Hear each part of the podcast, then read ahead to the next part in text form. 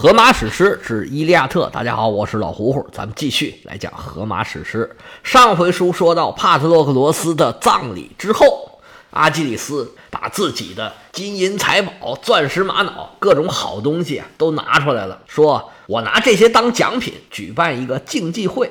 这呀也是古希腊的传统，在重大的葬礼上、重要人物的葬礼之上举行竞技会，这是保留节目。你别说，这项目还挺多，就是参加的人数不太多。第一项是赛车，这个参加人数最多了，五个。迪俄莫德斯最后得了冠军。第二项是拳击，冠军是厄培俄斯。第三项是摔跤。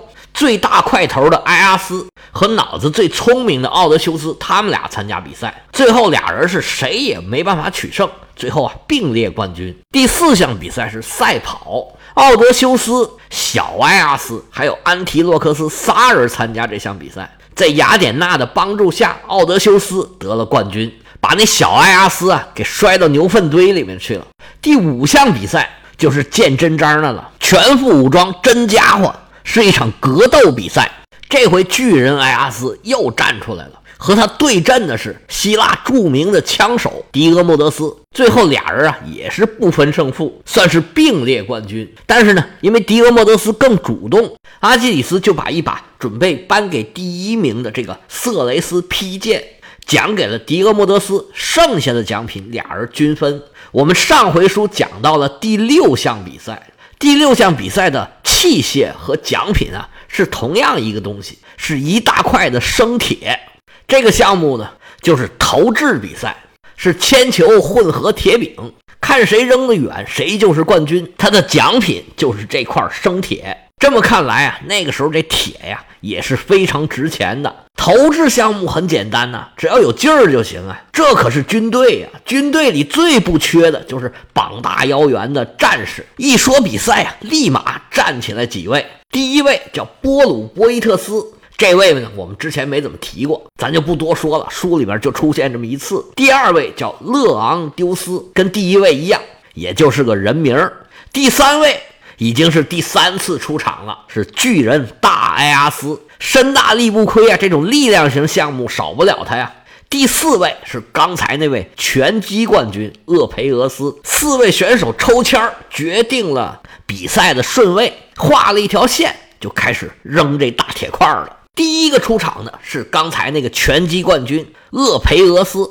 他把这铁块在手里面颠来颠去，怎么颠怎么都直别扭。最后终于找了一个比较舒服的姿势，把铁块啊放在肩膀上，做好了准备往出一推。要不说这第一个出场就是吃亏，姿势没把握好，对铁块的重量啊也不太适应，用劲儿用的还挺猛，结果唰一下，这铁块啊脱手了，掉在地下，恨不得把脚给砸了。场下是一片哄笑啊。刚才这位冠军呢，臊了个大红脸，扭头下场坐着去了。第二位上场的是勒昂丢斯，他就吸取了前面的教训，出手一扔，哎，还可以。第三个轮到埃阿斯出场，埃阿斯是蹲踞式，使出浑身的力气往出一推，这铁块日咚落，这个距离啊，比第二个这个远了不少。埃阿斯一看，嗯，这成绩不错。这个骄傲的劲儿就上来了，看你们谁能比我扔得远。最后一个出场的叫做波鲁波伊特斯，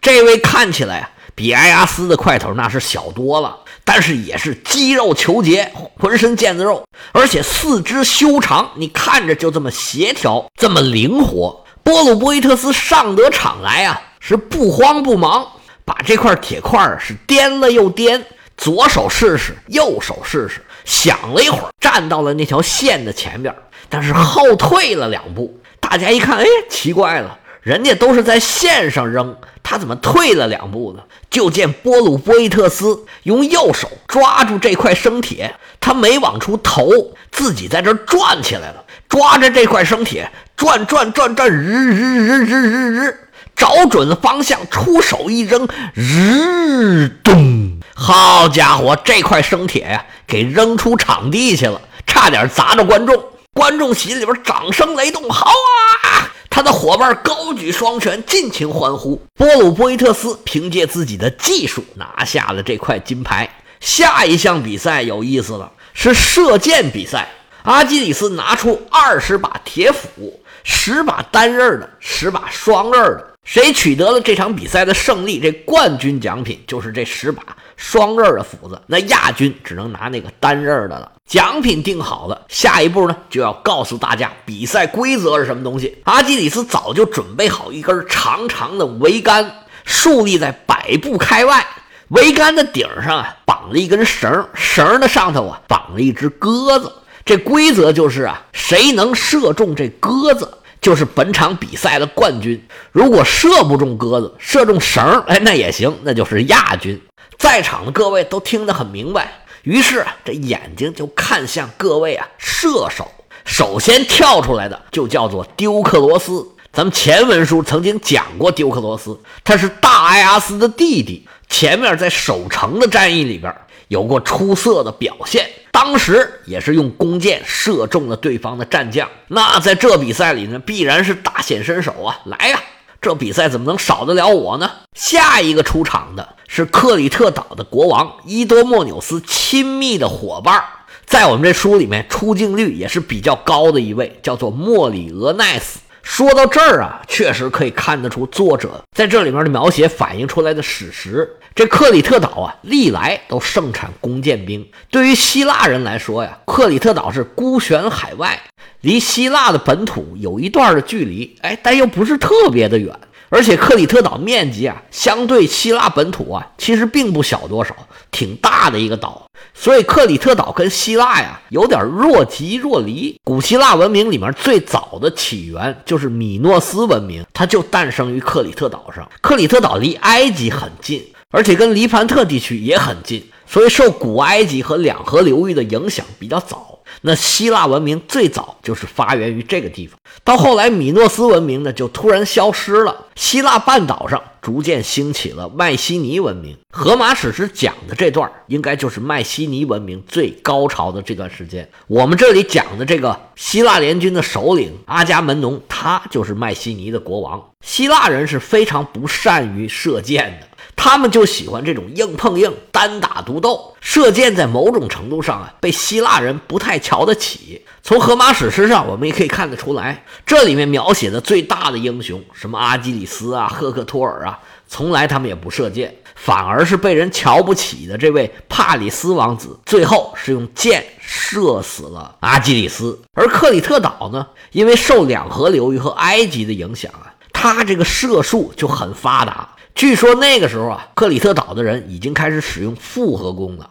但是呢，可能又是受希腊人的影响吧。克里特岛的人啊，他们并不是那种特别多人这个箭海战术，就像电影里面演的，这弓箭手排起队来射出的箭跟下雨一样。他们不是这样的，他们往往是小团队作战，几个人、十几个人在一个地方埋伏着，蓄势待发，等机会消灭对方。因为你不管什么战争呢，这弓箭兵总是很需要的。后来这克里特岛啊，就发展出这种弓箭兵，而希腊人呢又很缺少这种专业技能，所以克里特岛的弓箭兵啊，后来在长期的历史时期都作为一个很重要的兵种，作为专业的辅助雇佣兵，被排在希腊人的阵列里边。作为一个补充，后来呢，因为克里特岛这个特殊的地理位置，它逐渐呢就发展成一个雇佣兵和奴隶的市场。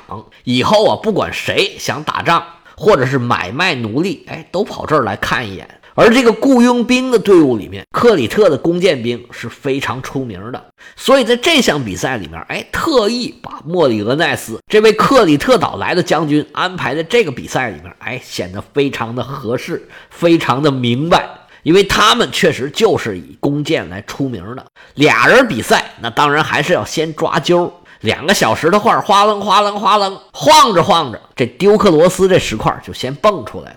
其实这比赛啊不是老公平的，如果丢克罗斯当场就能把这鸽子给射死。这比赛就已经结束了，只有他射不死的时候，第二位才有机会。那没办法，那时候就那样。这书里面就这么写的。丢克罗斯一看抽到了先手，嘿，这信心满满，觉得没问题，不就个鸽子吗？按照我这箭法，一射一个准儿。行了，这斧子我拿到了。这么一高兴啊，忘了一件大事儿。什么大事儿啊？忘了求神了。古希腊人呢？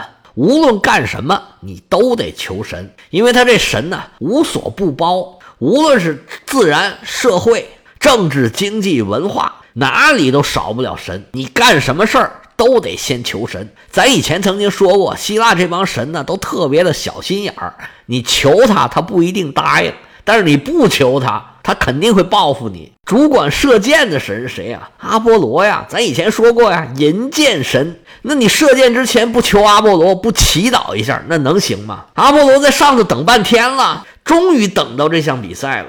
你得许给我点什么呀？结果等着等着，什么也没等来。丢克罗斯张弓搭箭，弓开如满月，箭走似流星。就见这根凋零箭是不偏不倚，冲着这鸽子就过去了。眼看要扎鸽子身上了，这一扎上。丢克罗斯就能拿走冠军，奖品是十把双刃斧子。那阿波罗能答应吗？冲这箭一咳嗽，把那箭下一激灵，稍稍往旁边一偏，歘啦，射断了拴鸽子的绳儿这鸽子一看，哎呦，什么玩意儿？吓死我了！幸亏没射中啊，赶紧飞吧！小鸽子展翅摇铃，扑棱棱要飞。